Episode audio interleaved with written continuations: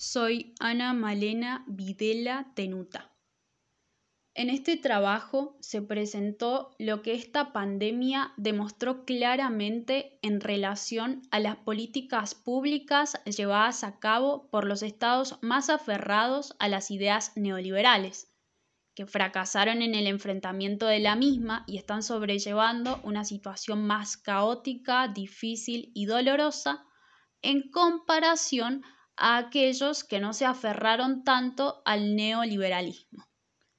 Es por eso que, si se tiene presente lo propuesto en un principio, demostrar la importancia del Estado en la pandemia que se vive, se considera que se está aportando a revalorizar su papel y devolverle su lugar. Se presume así la importancia de un Estado presente para satisfacer las necesidades públicas y enfrentar a un problema público como es la salud, para evitar principalmente problemas como la falta de insumos básicos para abastecer, atender y cuidar de toda la población.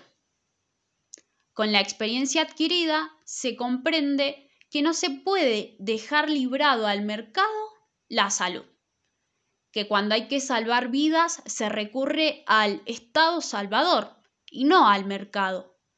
Que el Estado es central en la coordinación y articulación de las relaciones sociales y que el modelo neoliberal y globalizante fracasaron rotundamente en sus propios términos.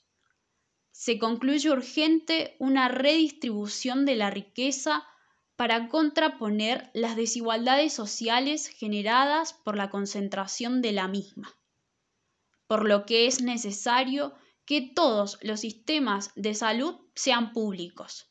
La salud de la población debe ser una necesidad básica, un derecho humano. Por otro lado, es preciso que el Estado esté preparado para lo que viene, con una administración eficaz y eficiente de sus recursos para el bienestar de la población en conjunto.